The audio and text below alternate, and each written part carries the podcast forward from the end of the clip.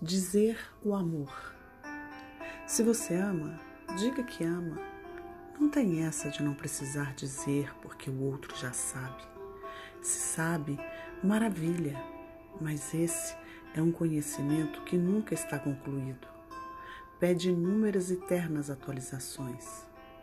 Economizar é avareza, coisa de quem funciona na frequência da escassez, de quem tem medo de gastar sentimento e lhe faltar depois.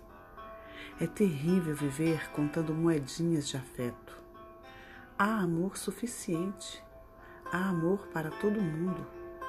Há amor para quem quer se conectar com ele. Não perdemos quando damos, ganhamos junto. Quanto mais a gente faz o amor circular, mais amor a gente tem. Não é lorota. Basta sentir nas interações do dia a dia esse nosso caderno de exercícios.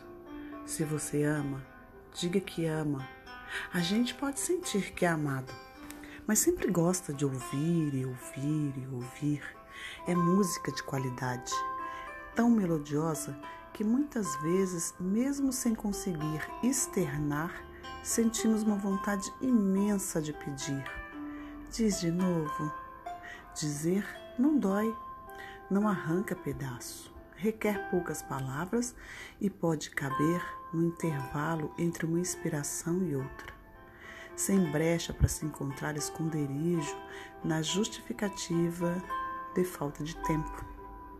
Sim, dizer em alguns casos pode exigir entendimentos prévios com orgulho, com a bobagem do só digo se o outro disser com a coragem de dissolver uma camada e outras dessas defesas que a gente cria ao longo do caminho.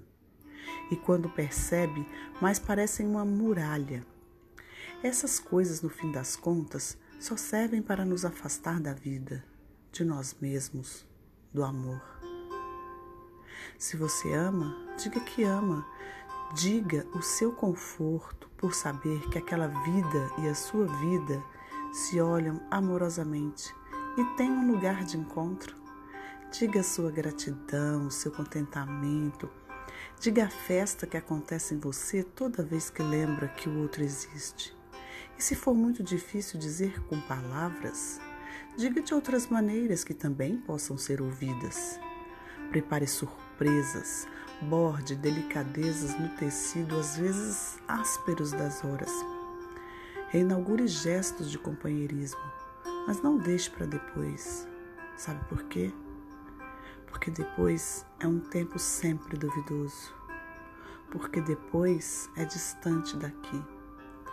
Porque depois é, sei lá. Cada dia que passa para você é um a menos ou é um a mais para contar? Para mim, não tem resposta certa, porque a única certeza é de que os dias vão passar. Insistir em repetir o que passou é como andar pela vida com um passaporte que já expirou. A gente chega no máximo aonde já chegou. Vive sem novidade, só antes, sem depois, porque o destino de quem parou no tempo vai ser sempre a saudade de ser o que se foi.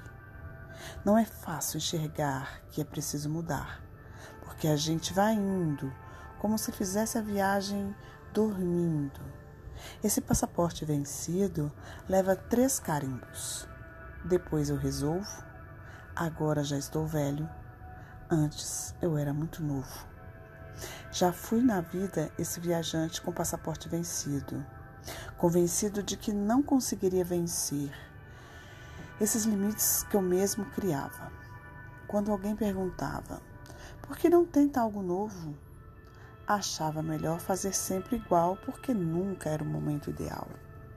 Eu não gosto do meu emprego, mas depois resolvo. Eu quero voltar a estudar, mas agora já estou velho. Eu quero fazer aquela viagem, mas agora não posso. Quem sabe quando me aposentar? Aí se me aposentasse, diria: Agora estou velho. Antes era muito novo. Mas nem sempre dá tempo para resolver o depois eu resolvo. Eu acordei quando vi que mais um dia perdido era menos um dia de vida.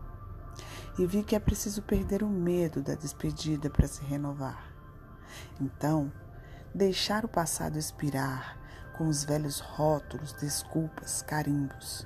Assim, cada dia a mais que passar vai fazer sentido, porque não vai ser só um dia a menos, vai ser menos um dia perdido.